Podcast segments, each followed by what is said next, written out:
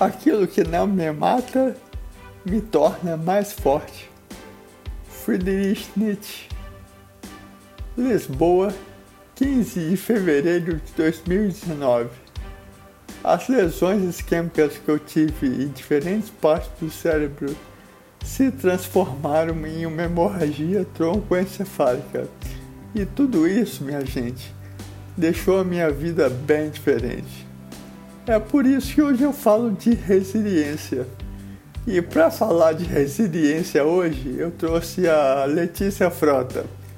A Letícia tem uma história de superação que minha gente, meus amigos e minhas amigas, vale muito a pena ouvir. Que história, viu?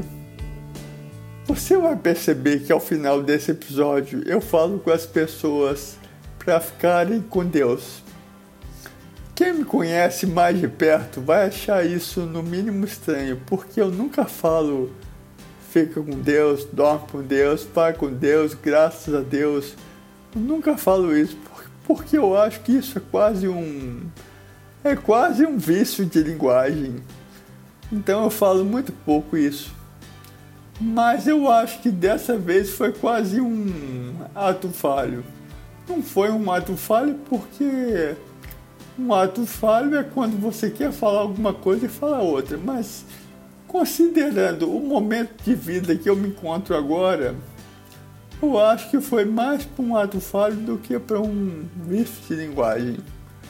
É porque eu tenho conversado muito com o Cyril, que é o francês com quem eu converso lá no primeiro episódio. Eu tenho conversado com ele quase que diariamente. E a gente conversa muito sobre espiritualidade. E lá no primeiro episódio, se você ouvir até o final, você vai ver a minha percepção de, de Deus, o que eu entendo como sendo Deus. Eu acho que por tanto falar de Deus, por tanto conversar com o Cyril a respeito de Deus, é, e por, por tanto conversar com a minha convidada também, a gente conversou muito sobre Deus. Eu acho que por tanto falar sobre esse assunto, eu acabei soltando um Fica com Deus. Mas obviamente foi muito bem intencionado. E eu espero que você goste do episódio de hoje, porque a Letícia é uma pessoa com quem eu tenho conversado muito sobre Deus, porque tanto eu quanto ela, nós brigamos muito com Deus, brigamos com a vida, enfim. Para entender melhor essa história toda, você vai ter que tomar esse café com a gente. Esse é o Café Progresso, o seu gole auditivo de ânimo e resiliência. Vamos tomar esse café e ouvir a história da Letícia, porque é bem bacana. Vamos lá. Oi, Letícia, tudo bem? Oi, Gil, tudo ótimo e com você? Tudo jóia. Letícia, seja muito bem-vinda ao Café Progresso. Obrigada. Muito bem-vinda. Obrigada, Gil. É um super prazer estar aqui participando com você. Prazer é todo meu, prazer é todo nosso. Eu tô com dificuldade para olhar pro, pro monitor porque eu fui na médica sexta-feira e a médica falou para eu parar de usar o tapa-olho e parar de fechar um olho quando eu converso com as pessoas. Porque eu tenho mania de fechar um olho para para parar de enxergar duplicado, né? E ela falou: a cirurgia que você fez só vai ter o resultado máximo se você parar de fechar um olho. Então eu tô com dificuldade agora para chegar uma, uma imagem só. Calma, é uma adaptação, não é muito cedo, calma. Uma adaptação, é, tá cedo. Vamos lá. É, Letícia, eu gosto sempre de brincar com, com a imaginação do ouvinte. Então a primeira coisa que eu peço, a primeira pergunta que eu faço é para a pessoa para o meu convidado se descrever fisicamente. Eu queria que você desse a sua melhor versão sobre você mesma e criasse na imaginação do nosso ouvinte a melhor imagem da Letícia. Como que você é? Conta pra gente. Tá, vamos lá. É para todos verem, né? Bom, uhum. é, eu tenho 1,61m, uhum. sou magricelinha, uhum. é, branca, Hum. Cabelo lisinho castanho, na altura do ombro, um pouquinho mais. Uhum. É, olhos claros. Deixa eu ver o que mais que eu posso falar sobre mim. Normalmente estou sorrindo, tenho um uhum. semblante mais divertido e acho que já dá para ter uma noçãozinha. Já dá. 1,61m não sabia, nem eu sabia. Sou baixinha, eu sou mais baixinha é. lá de casa. Para quem está nos ouvindo, eu conheci a Letícia por conta do AVC. A Letícia também teve um AVC e ela acompanhou um pouco dos meus dos meus textos, né, Letícia? Exato. Do meu, do meu desabafo nas redes sociais, no meu blog pessoal, enfim. Aí a gente acabou ficando amigo, mas a gente nunca se viu pessoalmente. A gente só tem uma amizade virtual. É, mas a gente tem um assunto em comum que é, infelizmente, o AVC, mas felizmente a gente passou a se conhecer, a Letícia me deu presentes, enfim. Foi um dos benefícios do AVC. Exato. A gente, a gente tem muitas sequelas, mas tem um lado bom também que é, por exemplo, conhecer pessoas novas, conhecer uma experiência de vida totalmente nova e hoje eu chamei Letícia, gente, porque o nosso papo, como sempre, é resiliência, e a Letícia teve perdas que não foram só, só sequelas que a gente tem no corpo, né? Porque eu, por exemplo, tive, eu tive uma perda sensorial, tive uma perda de coordenação, algumas pessoas perdem a capacidade de andar, Algumas perdem a capacidade de falar, de se comunicar. E a Letícia perdeu algo que já estava quase prontinho, né, Letícia? Tava, tava por pouco, faltava pouquinho. Já estava já tava quase prontinho. Conta pra gente, Letícia, a sua história. Que é uma história, gente, é uma história pesada, mas a gente vai tentar deixar leve.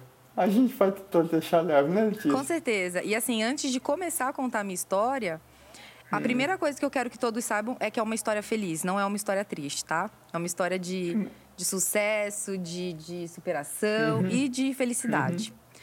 É, você conhece bem, né? A gente conversou muito e profundamente sobre tudo, todas as perdas, as dores e como foi. Eu vou, uhum. para quem não me conhece, eu vou faz, fa, passar por passar uma, um resumão, né? Porque também é muito detalhe, é muita coisa. Uhum. É, eu estou com o meu marido há 13 anos, né? A gente vai completar 13 anos, é um longo tempo. E em um momento que veio a gravidez, eu engravidei, depois de bastante tempo, foi em 2019, isso em dezembro de 2019. Foi uhum. um, um, uma gravidez muito bem-vinda, né? muito esperada, enfim. É... Foi, foi planejada, Letícia? Foi, foi planejada. Que legal. Foi planejada, e inclusive teve uma, alguma dificuldade aí no caminho, foi um processo um pouco longo e tal. Bom, enfim, conseguimos. É, por conta da pandemia, eu fui afastada da minha empresa e eu fiquei em casa me dedicando 100% a essa gestação, né? Aquele negócio de primeira gravidez, mamãe, era doula, era, era nutri, drenagens, compras online, enfim, leituras, roupinho, quartinho, tudo, todas essas coisas que todas as mamães passam. Uhum. E, a, e a minha gestação foi uma gestação perfeita, né? Do começo ao final. É, em, foi, em... foi dedicação 100% à gestação. Você se dedicava só à gestação? Só à gestação. Eu virei mamãe. Na pandemia, eu, eu trabalho, a minha empresa me afastou e fiquei em casa só pirando nisso, né? Uhum. Curtindo. E tanto é que foi um período muito gostoso que foram oito meses de muita felicidade. É, e agradeço por ter vivido isso. Foi uma experiência mágica e maravilhosa. É, bom, então, no oitavo mês, simplesmente, num pré-natal, o coraçãozinho do neném parou. O nome dele era Benício, já era uma pessoinha que existia nas nossas vidas, né? Uhum. E tá, aquele susto, tudo câmera lenta. Benício, pra mim, pra, também, pra mim é novidade. Eu só conhecia como B. Benício, bem, uhum. é, o meu bem. Meu uhum. eterno bem. É, enfim, chegou que a médica falou: o coraçãozinho não tá batendo, por favor, vamos pra maternidade. Fomos pra maternidade é, orientado pela minha obstetra na época. É, fazer alguns exames para confirmar, sim, a morte do neném foi confirmada e chegou a hora de tirá-lo de mim, né? Preciso tirar o bem daqui, que, como que eu faço? Uhum. Eu, eu, eu, não sei, a partir daí as coisas começaram meio que dar certo. olha que, olha que loucura. Porque hum. eu tive um parto normal, apesar de todos falarem, meu Deus do céu, como você teve coragem. Eu fui orientada, a minha, a minha obstetra me orientou e eu fui lá e consegui, e ok, foi, deu, deu certo. Tudo que eu treinei com a minha uhum. doula por oito meses, fui eu e o meu marido, e a gente foi lá e conseguiu. E foi um processo uhum. muito horrível, porque assim. É, teve enterro, meus sogros, meu sogro ajudou bastante a gente e tal. Aí veio a questão, o que que aconteceu, né? Eu só queria saber o que que aconteceu, o que que aconteceu, o que que aconteceu. Foi Também tudo para curioso. Para análise, vai tudo para análise, foi tudo biópsia, placenta, tudo aquilo, o praxe, o procedimento, né? Protocolo. Uhum. E aí começou a investigação. Enquanto todo mundo estava pesquisando o que estava acontecendo e eu catando os meus caquinhos emocional, né? Tipo aquela dor infinita, era uma dor, mas uma dor assim que doía físico, sabe? Era assim uma coisa muito louca, não sei nem te dizer como. Hum. Passou seis dias, é, eu tive a convulsão no carro. Comecei a convulsionar no carro com meu marido. É, tem até um outro episódio que nesse momento uma pessoa entrou no carro para ajudar e, e, é uma história muito bonita também, mas aí já entra num âmbito muito religioso, muito espiritual, que não vem ao caso. Hum. A, a, nossa intenção hum. hoje é contar a minha superação do AVC e tal. E, enfim, cheguei no hospital, olha como tudo começou a dar certo. Parei no hospital X, tinha uma residente lá que estava responsável. É, por incrível que pareça, o meu primo, que eu sou madrinha do filho dele, ele é um neurologista muito top conceituado. Hum. E ele nunca está no Natal, nunca está no Réveillon, nunca está em lugar nenhum, porque ele sempre está trabalhando. Inexplicavelmente, neste dia, ele estava fazendo tarefa na casa, ali na Vila Mariana. Eu fiquei, eu estava do lado. Uhum. Em casa, com as crianças de tarde, fazendo tarefa, lição de casa, de, de escola. Em 10 minutos, ele chegou no, no hospital e conduziu toda a situação. Foi permitido a ele conduzir toda a situação. Uhum. Eu já cheguei no hospital hemiplégica. Eu já, ele já falava, Letícia, mexe o braço esquerdo, não consigo, não consigo, não consigo. O tempo todo eu estive sóbria, tá, Gil? É, hemiplégica, não é isso? Hemiplégica. Eu já não mexia metade do meu corpo. Hemiparesia, né? Uhum. É... Ok, exames, exames, exames. Fui direto pra UTI né? Não tinha mais o que fazer. A partir daí, minha vida começou a ser UTI. Tá. É, junto, junto com, junto com a, o resultado da biópsia do neném e com os meus exames é, na UTI, chegamos à conclusão que é, eu tenho uma, duas anomalias no meu sangue, genéticas que nunca foi detectado por ninguém em nenhum momento da minha vida, nem, nem por ninguém da minha família e tudo mais. Uhum. E, enfim, comecei a tratar. A partir daí eu virei uma anticoagulada, né? A gente sabe bem, NR, controle, comida, coagucheck. Uhum. Uhum. Então, o que aconteceu comigo, na verdade, foi o seguinte: eu tenho uma doença que tem gatilhos que, que, que fazem com que o meu sangue coagule. E um dos gatilhos que que foi que aconteceu foi a gravidez, o hormônio da gravidez e principalmente o do puerpério. Então, meu sangue já estava coagulando, o corpo inteligente parou de passar o sangue pela placenta, o bem morreu, parou o coraçãozinho e o corpo continua avisando: tem uma coisa errada, tem uma coisa errada. Tanto é que um uhum. médico lá da UTI falou assim: olha, é, eu não sei se é, não sei se tem um lado bom nessa história não, mas você tem que agradecer essa gravidez. Graças a isso você sabe que você tem uma doença, ele te apresentou uma doença, que é uma doença uhum. que você vai se tratar e não, não vai mais acontecer nenhum desses episódios e você ainda está muito nova para conseguir correr atrás, para conseguir voltar uhum. a se movimentar, para conseguir fazer tudo que tudo que você o seu corpo é capaz de chegar. Uhum. Só que assim, eu tava no meio de uma UTI, tava hemiplégica, no leito de uma UTI, no meio de uma pandemia. Uhum. Nesse momento, a morte do bem passou. Passou. Uhum. Então, assim, eu até agradeço, eu agradeço desde o começo, né? Se eu pudesse voltar atrás na minha história, eu não mudaria absolutamente nada. Mas a partir do momento que eu tive o AVC, a morte do bem passou a ser foi, entreguei. Uhum. Obrigada uhum. por esses oito meses e obrigada por ter me mostrado neste momento uma doença que eu vou cuidar a partir de agora. De certa forma, o Benício te salvou, né? Exatamente. Até para quem tem, sei lá, umas vias mais espirituais e tudo mais, que já era o objetivo dele, ele já veio para isso e tudo mais. Uhum. É, bom, nesse momento. Você, você falou agora há pouco de uma coisa espiritual foi de quando você pegou carona com uma pessoa de carro. Você ia entrar numa vida espiritual. Pode entrar. Posso? Fala o que aconteceu. Conta pra gente. É, eu, eu sou católica, tá? Assim, é minha família, eu sou de, de família católica, mas é, gosto de muitas outras religiões, não tenho tanto envolvimento, não frequento igrejas e nada disso. Uhum, no momento uhum. em que o que o meu marido estava no trânsito e eu comecei a convulsionar, ele viu um carro de polícia na frente, buzinou e falou: pelo amor de Deus, a minha esposa está tendo uma convulsão aqui no carro. Neste momento, estava passando um, uma pessoa ali no Clabim na rua, hum. entrou no carro. Qual a chance de uma pessoa entrar num carro em São Paulo, de um desconhecido, do nada? É. E ele pegou, tinha uma caneta, apareceu uma caneta, e ele segurou o meu, meu rosto com a caneta é, meu, meu, por, no banco de trás, ele me segurou enquanto meu marido dirigia, o policial ia fechando os faróis ele, e ele ia.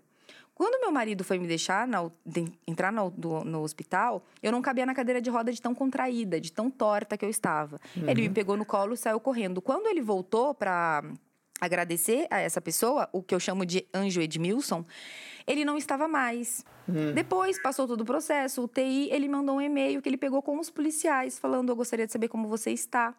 E eu falei: Nossa, eu quero te agradecer imensamente, porque você estava com meu marido num momento tão difícil, você me ajudou. Ele falou assim: Eu, eu que agradeço. Porque eu nunca fui tão usado por Deus como naquele momento. Eu tenho um filho que tem epilepsia. Então eu sei lidar com essa situação. Então eu não pensei duas vezes. E eu só estava lá no Clabin porque eu estava num tratamento com ele. E depois os policiais me trouxeram a, a tempo de eu buscá-lo, de eu pegá-lo no, no, na fisioterapia.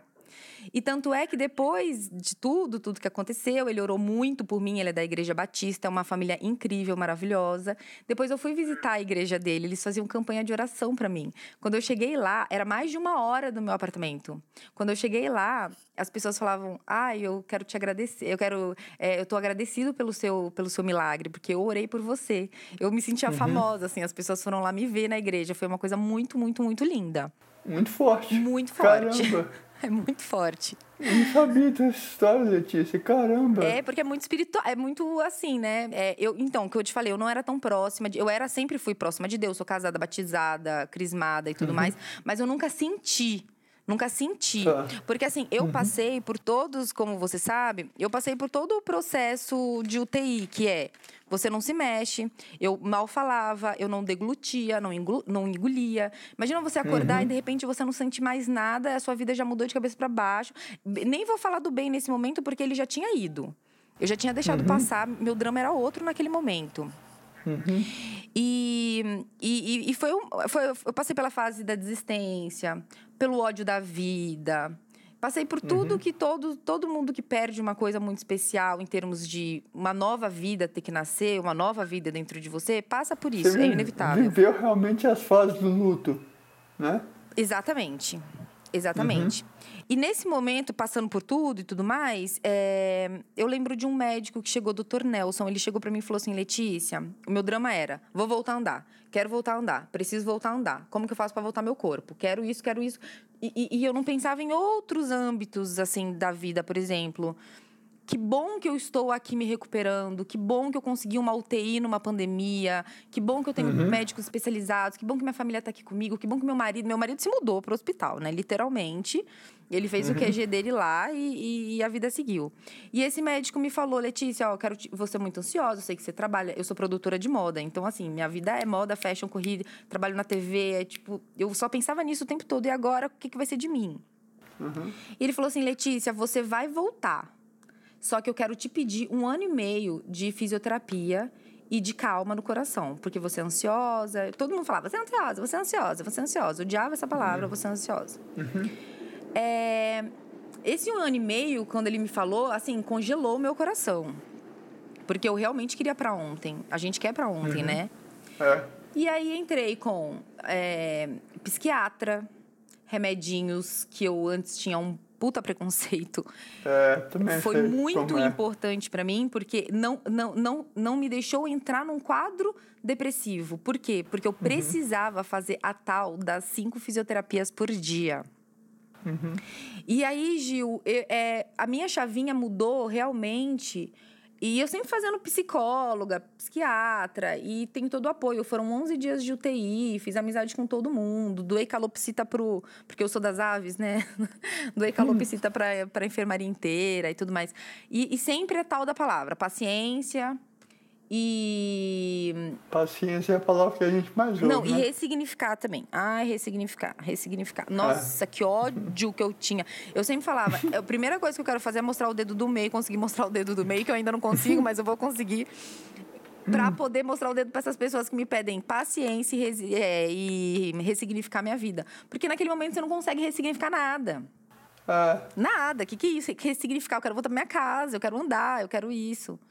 Uhum. E a chavinha mudou num, num, processo extremamente espiritual. Foi assim, eu briguei com Deus, tretei com Deus o rolê inteiro. Até um dia que eu cansei, que eu falei assim, ah, não, chega, então tá. Que que eu... Me ajuda. E, e, e virou uma chavinha, virou de verdade. Não quero dar uma de uhum. crente louca aqui não, mas foi. Foi um momento uhum. que, assim, eu não tinha com quem conversar. Era eu dentro de mim e eu só tinha Deus. Porque, teoricamente, ele só ele me escutava, né? Eu passei uhum. UTI, meu marido ficava três horas comigo na UTI, o resto do tempo eu ficava sozinha. No começo do dia, uhum. troca, no começo da UTI, trocava minha fronha cinco, seis vezes, de tanto que eu chorava, encharcava o, o, a fronha. Uhum. E, e depois que eu mudei essa chavinha, eu falei assim: então tá, o que, que eu tenho agora? Eu tenho meio, meio corpo, uhum. eu já voltei a uhum. engolir e eu já voltei a falar, eu já voltei a me comunicar. A partir do momento que eu voltei a me comunicar, já, já, já melhorou muito. Porque eu podia me expressar e eu podia conversar com pessoas que tiveram AVC. Uhum. E isso me ajudou muito, Gil, me ajudou muito ver. E as pessoas, não é que elas voltaram, os movimentos voltaram, mas elas voltaram a ser felizes. Uhum. Elas ressignificaram a vida delas. Uhum. E eu aprendi isso com um exemplo, e não com uma psicóloga falando, ah, tem que ressignificar. Porque essa palavra não significa nada para quando a gente está nesse momento, entendeu? É. Os exemplos é o que mais conta. Exato. Eu converso muito com um rapaz que teve um, um AVC hemorrágico muito parecido com o meu. Ele mora em São Paulo. Eu converso muito com ele e é, são as conversas mais válidas. Porque ele fala, tenha paciência, cara. É a palavra que a gente não gosta, mas de fato tem que ter paciência. Eu falo, tenha paciência que vai voltar vai voltar. Eu falo, isso, isso, vai voltar, isso, isso tá assim. Eu falo, calma, vai voltar. a nossa ansiedade, né? Meu Deus, mas é. vai voltar quando que eu tô esperando já tem medo. Mas, Gil, a gente, ó, um exemplo nosso. Desde a primeira vez que a gente conversou, que já tem um tempo, a sua fala é completamente diferente. Pois é, Letícia, as pessoas falam isso comigo, mas eu não não consigo enxergar Ah, mas posição. eu tenho aqui áudio que você me mandou no comecinho, eu vou te mandar e você vai entender o que eu tô falando. e assim, vai voltar, ah. gente, volta. Pode não voltar ah. naquele modelo perfeito como era. Mas ah. vai voltar a sua felicidade, ela vai voltar. Você vai achar prazeres em outras coisas. Eu tenho uma terapeuta que falou comigo, falou, Gil, não adianta você achar que sua voz vai voltar exatamente como era. Exato. Você não, não vai voltar a ser exatamente como era porque você tem uma cicatriz. E você tem uma cicatriz muito grave, que é uma cicatriz neurológica. Então tenha paciência, cara. Vai tudo voltar, mas tem que respeitar o tempo das coisas. E isso é uma coisa extremamente difícil. É um desafio uma, diário. O AVC, é, o AVC é uma coisa muito cruel, porque você tem que exercitar a paciência na marra. Na marra. Na marra. Letícia, vem cá, me conta uma coisa. O Edmilson, que foi o cara que salvou lá no carro, que ajudou, você falou que ele estava com uma caneta na mão, uhum. né? nem ele sabe, nem ele sabe que caneta Mas era essa, porque que tava. A caneta ajudou como? Hã? A caneta ajudou, ajudou Ele como? colocou a caneta na minha boca, tirou o dedo do meu marido, que estava sangrando, né? Que eu estava tendo convulsão. Eu também, meu AVC foi hemorrágico, eu tive uma convulsão pesada uhum. e sóbria. Eu uhum. sóbria, eu não apaguei momento nenhum. Eu estava tremilicando e pensando, caraca, isso é uma convulsão na minha cabeça. E doendo, né? Aquele corpo todo contraído e tal. Ele tirou a caneta, tirou o dedo do meu marido, enfiou uma caneta lá e segurou meu corpo, porque ele tem experiência, ele sabia o que fazer naquele momento. Ah, ele usou a caneta. Entendi. Entendeu? Entendi. E você estava convulsionando de totalmente consciente. Consciente. Tanto é que o meu maior pânico é ter convulsão, não é nem outra coisa. O meu pânico é convulsão, porque eu lembro da dor perfeita, perfeita. Eu tive três, né? Eu tive uma no carro, uma no, no hospital e depois uma entrando na UTI. Você teve mais depois? Tive três, até ser internada. E depois que eu saí, que eu. eu e todas é, as três foram conscientes? Todas conscientes, as três. Eu, eu sei te dizer exatamente. E eu avisava, eu falava, lindo, vai voltar. Aí ele, calma, calma, vou tentar fazer alguma coisa. Eu avisei pro meu primo, meu primo foi comigo pra UTI. Eu falei, Álvaro, vai voltar, vai voltar. Ele vai voltar, Lê, segura aí. Segura a ponta que ela vai voltar, ela vai passar. Tô com a mão aqui, me segurando. Meu Deus, que terror. Terror, terror. Por isso e que quanto, que. Quanto tempo durava cada uma? Ah, coisas de segundos segundos, mas assim, parece que você malhou a academia o dia inteiro, você sai esbagaçada quando acaba, sabe? Vocês contaram toda, né? Toda, toda. O meu marido falou que eu parecia um anzol. Caramba, a gente ri agora, mas. Não, caramba, eu só. Ó, minha história é muito divertida. Eu só vejo o lado positivo consciente hoje. é uma coisa. Caramba, é um terror. Parece um pesadelo. Não, parece não, foi. É que passou. É.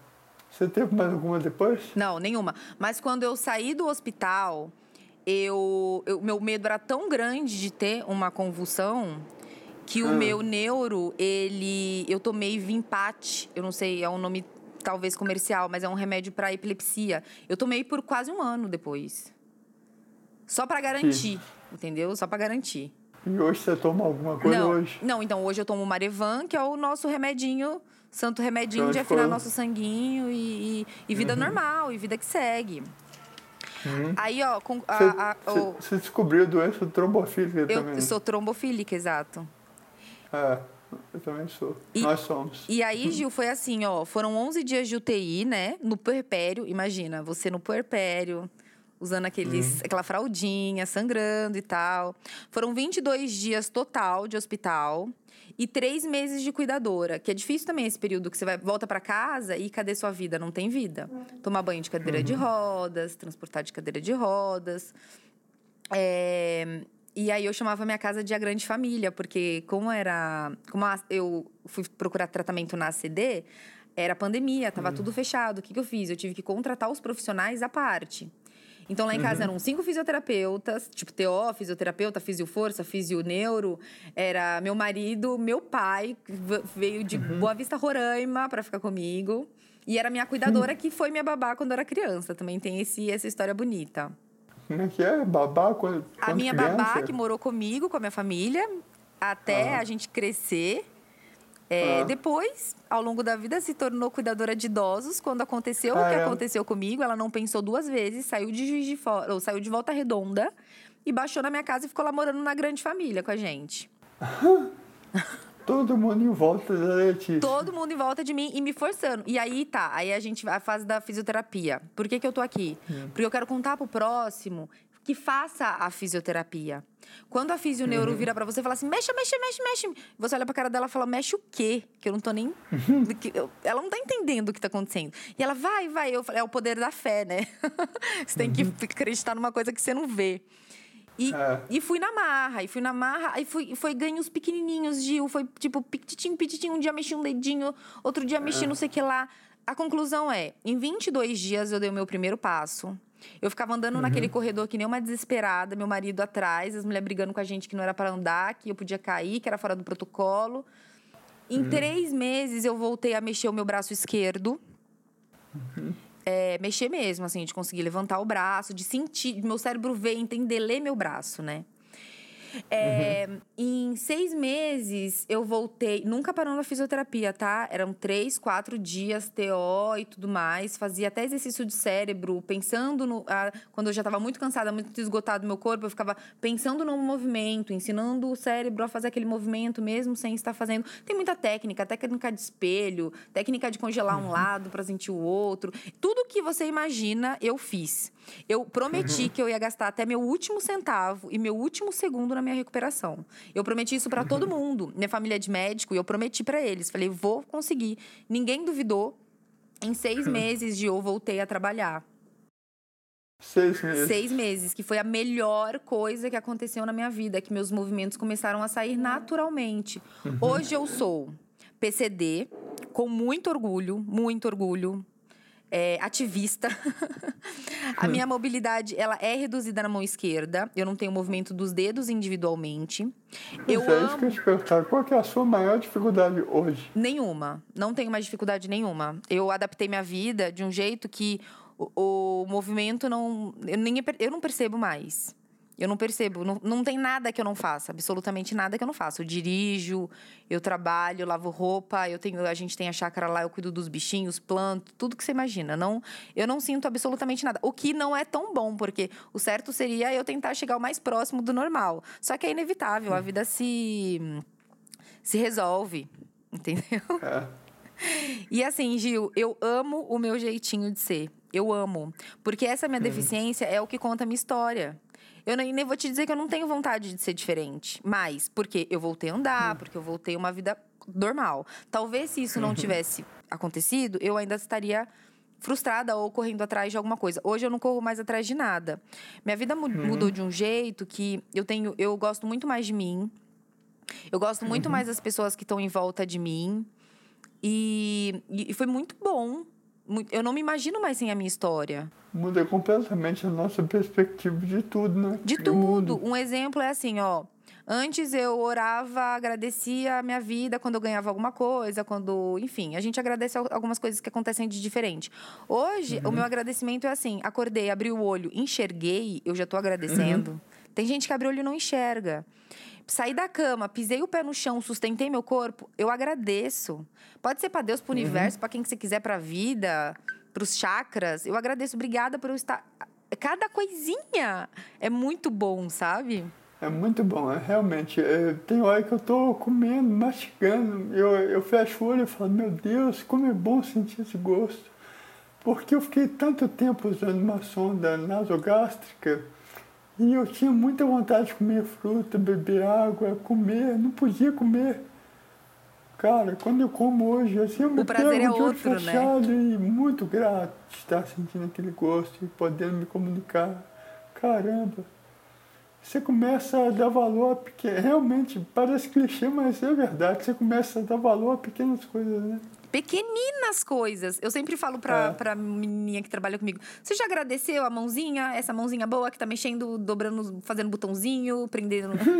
Não, não agradeço, então agradeça a mãozinha, porque a gente nem lembra da mãozinha, né? Aí quando acontece é. uma coisa dessa, a nossa mãozinha é super especial. A gente nem lembra das coisas que a gente faz tão corriqueiramente, de modo tão trivial, que a gente nem percebe que, cara, eu falo para as pessoas, eu perdi a sensibilidade do lado esquerdo do corpo.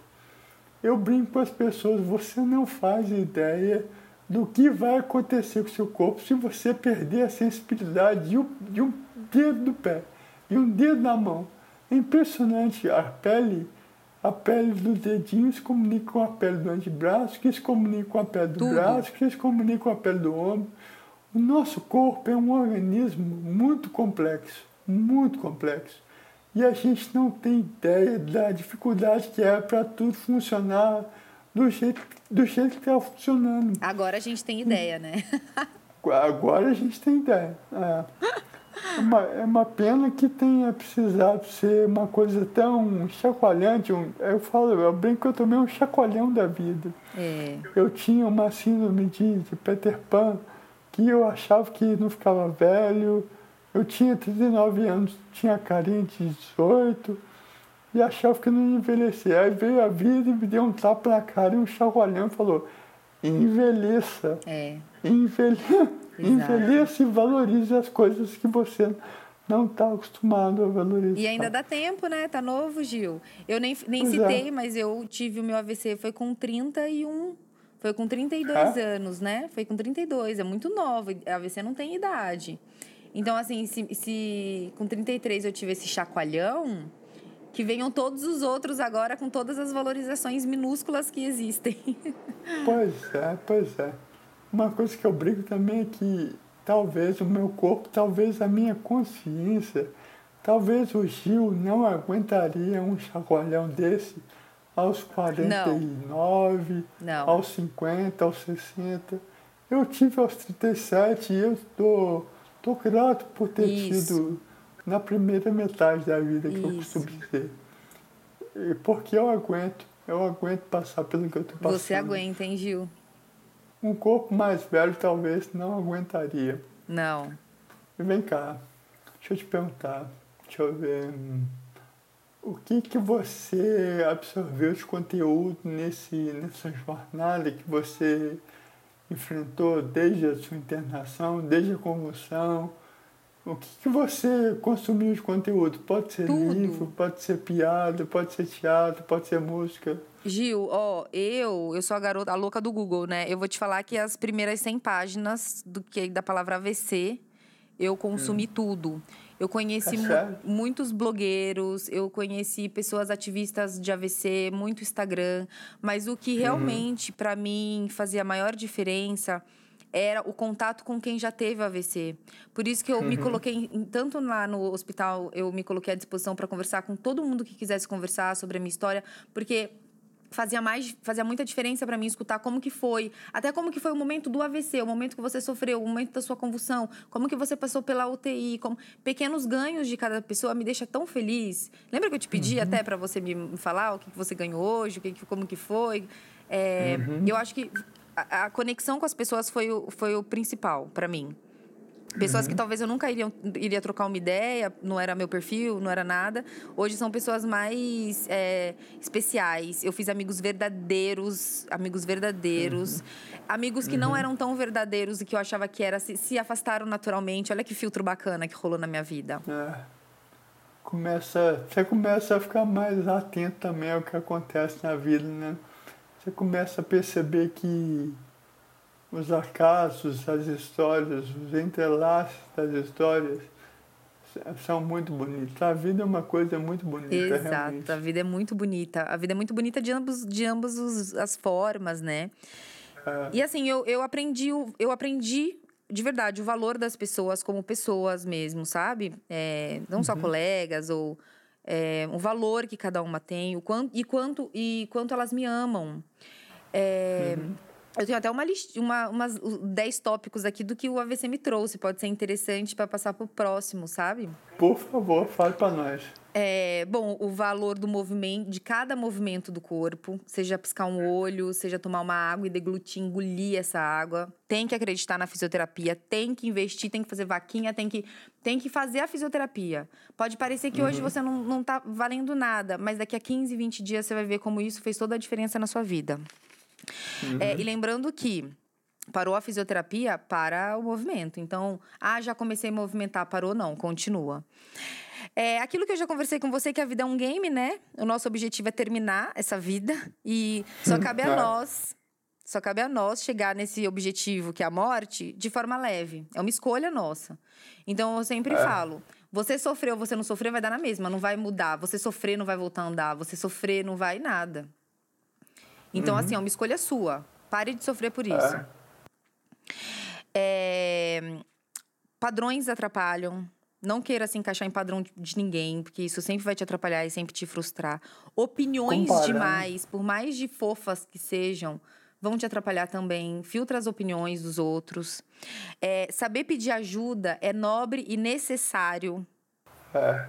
É nobre e necessário, como é tão gostoso ajudar, né? É uma delícia poder ajudar. Então, a gente tem que se permitir estar do outro lado também. Que tudo que acontece de ruim, ele vem para melhorar, só depende de nós olhar o lado meio cheio ou o lado meio vazio. Sempre vai ter o lado bom e o lado ruim, sempre. Por exemplo, eu agradeço o AVC porque hoje eu sou uma outra pessoa e fez o bem e de uma forma mais leve. Talvez eu estaria hoje numa depressão pesada, pensando ainda na história do bem, e por isso eu agradeço muito o AVC, por uma das coisas. É, O amor cura. O amor do meu marido me deu forças, o amor da minha família me deu forças, o amor de quem me ama fez com que eu quisesse estar lá por eles. E por último, Ludmilson, babá, né? todo mundo. E por último, que tudo passa. Tudo, Tudo passa. Gil, tudo, tudo passa. Tanto é Esse que a um gente hoje mantra deu eu boas costumo risadas, falar né? para as pessoas, tudo passa. O que é bom passa, o que é ruim também passa. Tudo passa. Tudo passa. Tem, tem que ter paciência. É clichê. É uma coisa que a gente está cansado de ouvir, né? Tem que ter paciência, mas é verdade. Tem que ter paciência. Exato. Tudo vai passar. É, Mas fala pra gente um conteúdo que você tenha consumido, alguma coisa que, por exemplo, você falou que é, se conectou muito com pessoas que tiveram AVC, né? Uma coisa que eu gosto muito de ler, que o ouvinte talvez não tenha a mesma curiosidade que a gente tem, mas eu pesquisei também sobre AVC e descobri vários grupos Isso. de pessoas, de pessoas que tiveram AVC, é, pessoas com menos de 40 anos que tiveram AVC. Caramba, as histórias são muito engraçadas, são muito divertidas, são muito loucas, são muito inusitadas, são muito tristes também, mas eu acho que é uma coisa interessante para quem gosta de histórias procurar em, em alguma rede social é, a hashtag Stroke Survival Isso. ou AVC É, isso, é- abaixo dos 40. Esse hashtag é, Stroke Survivor foi um dos mais mais. Foi onde eu fui descobrindo, é, aonde foi descobrindo as pessoas. É, a equipe da CD, que foi muito bacana, elas me trouxeram muitos exemplos. Tinha, vou dar um exemplo rápido de uma menininha de 9 anos jogando handball e teve AVC no meio da quadra. Caramba. Também genético. E, e eu não sei, eu não, eu não, não dei um caminho para te dizer, um link específico, um site específico. Foi muito viajando nas pessoas mesmo, vendo as histórias das pessoas. Eu não quero expor, eu não sei, não pedi autorização para falar sobre alguns, alguns Instagrams, mas muita, muita pesquisa científica também, muita coisa, participei até de, de é, lives com a UFRJ, o UFF. No começo eu ficava em casa só isso. Era tipo, eu, eu li mais de 200 páginas do Google, eu tô te falando sério. Eu acho que eu não leio tanto porque uma das sequelas que eu tive também foi a deficiência visual, né? Essa questão do olho tremendo, do nistagmo, da visão dupla, Imagino, nossa dá, senhora. dá uma preguiça tremenda de ler, de forçar a vista, de me concentrar em alguma imagem. Mas sempre que eu posso, sempre que eu estou com energia, eu também pesquiso. E, cara, uma coisa que me marcou muito foi um, uma história engraçada. Um cara que conseguia ouvir o globo ocular Sim, você me contou essa história e me indicou o filme que eu assisti e fiquei Você assim assistiu? em choque. O, como é que chama o filme? O Escafandro e a Borboleta, né? Tá aí uma dica de conteúdo pro nosso ouvinte. É. O Escafandro e a Borboleta. O cara desse filme teve um AVC exatamente no mesmo lugar que eu. Exatamente. A diferença é que eu acho que ele teve uma paralisia muito severa e ele teve o AVC numa época onde a tecnologia era muito limitada. Então, o lance costurar a pálpebra, de, enfim, várias E mesmo assim ele coisas foi uma que- pessoa privilegiada, né? Porque ele teve. Ele tinha condições de estruturas. O que, É. o que tinha na época ele teve acesso. Ele desenvolveu um método só dele, né? É. Ele conseguiu, ele- Escreveu o o livro. cognitivo dele foi preservado, mas ele não tinha, tô dando spoiler, ele não tinha é, capacidade de se comunicar, de se mexer, nada. E ele desenvolveu métodos de falar com a fonoaudióloga dele. Isso, nossa, cara- foi genial. O cara escreveu um livro e o livro virou filme. Para quem quiser assistir, vale muito a pena. Chama O Escafandro e a Borboleta. É um filme francês de três décadas para trás, mas é um filme muito bom. Muito bom. E Letícia, vem cá, fala pra gente. Você desenvolveu alguma, algum gatilho, algum artifício, alguma estratégia para vencer os momentos difíceis? Ah, sim. É, Eu me sinto mais à vontade expondo sempre a minha deficiência. Ah, É, antes eu ficava assim, ai, vão perceber que eu tenho, que eu não mexo. Então agora a- o meu é ao contrário. Eu chego, gente, ajuda a tia aqui que o bracinho não tá mexendo, ó, que o bracinho não tá funcionando. Eu, preciso... eu resolvi levar de um jeito mais divertido. e e aí, eu quando eu comecei a mexer, era pinça, né? O dedinho de pinça. Então as camareiras, por exemplo, da Record me chamam de cadê a mãozinha de pincinha? Cadê a pincinha? então eu tornei isso divertido. Eu gosto, eu, eu gosto da minha deficiência. Eu até eu vejo isso na terapia porque eu me apeguei a isso, né? Eu, é, eu cuido dela. Uma coisa louca. Mas hum. o jeito que eu. Pra mim, o jeito. Eu sou muito comunicativa, então para mim é mais fácil chegar e já expor a minha deficiência e, e que todos já saibam para que hum. não há desconforto. Então, sempre que, que, que, exige um trabalho que exige coisa manual, por exemplo, uma prova de figurino, alguma coisa que é uma, uma apresentadora nova, alguma coisa, você fala: olha, eu, essa mãozinha não mexe direito, tá? Tem que ajudar às vezes. E já exponho. Uhum. E me sinto mais à vontade a partir daí. Uhum. Cara, isso é muito valioso. Você expor suas fragilidades, né? É muito valioso porque há dois finais de semana, mais ou menos, eu saí pela primeira vez e eu tive que comer em público pela primeira vez. Sim, foi uma das primeiras vezes que me também que me trouxe esse, esse gatilho de insegurança. É, comer em público, né? É. Você acha que tá todo mundo Restaurante, exato. É. Mas é, é, um bom, é um bom artifício, uma boa estratégia. Expor a fragilidade logo de cara e falar, gente, vai, vai, vai, vai ser difícil, vai ser complicado, preciso de ajuda e parem de me olhar. Da próxima vez eu vou falar isso, falar, não me olhem. Boa! Não me olhem porque eu fico preocupado e faço tudo errado. Exato.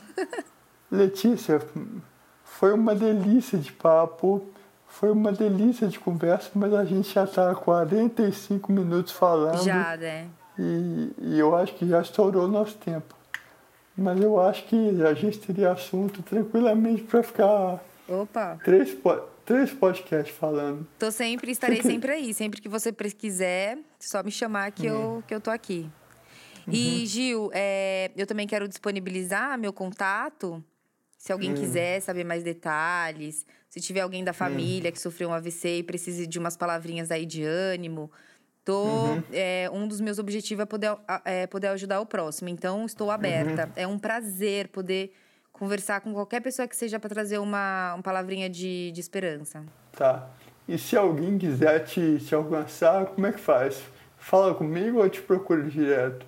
Não, fala com você porque eu não tenho o meu Instagram que eu uso, não é o Instagram oficial, é leticiafrota@gmail, se alguém quiser me mandar um e-mail. leticiafrota@gmail. Isso, uhum. mas quiser pegar meu WhatsApp com você, enfim, tô aí abrir meus canais.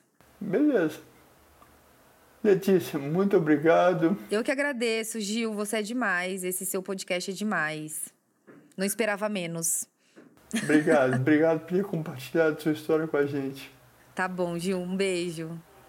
Gente, fique com Deus, um abraço e até a próxima. E acabou o café. Agora é o momento que, depois do último gole do café, a gente fecha os olhos e imagina as letrinhas subindo. As letrinhas vão subir com agradecimentos. E eu preciso agradecer ao Benício, ao Ben, por ter salvado a vida da Letícia e por isso ter permitido com que essa história tão bonita, tão e tão impactante tivesse sido contada. Letícia Benício, Letícia Frota, bem, muito obrigado pela história. Letícia, muito obrigado pelo tempo. Teco, meu amigo Teco Fux, obrigado por ter montado o podcast e ter dado aquele tapa no áudio. Teco, muito obrigado. Obrigado a Thaísa, a Thaísa Renault a minha fonoaudióloga. Se você consegue entender minimamente o que eu falo, é graças a Thaísa. Thaísa, muito obrigado. Gente, o roteiro desse episódio foi escrito por mim, a idealização do Café Progresso também é minha. E tudo isso só é possível porque. Porque Deus existe, talvez. Vamos agradecer vamos ser gratos a alguma força, alguma energia, alguém que permite com que a gente possa falar, ouvir, escutar, entender. Então, meus amigos, um abraço com força, fique com Deus e até a próxima.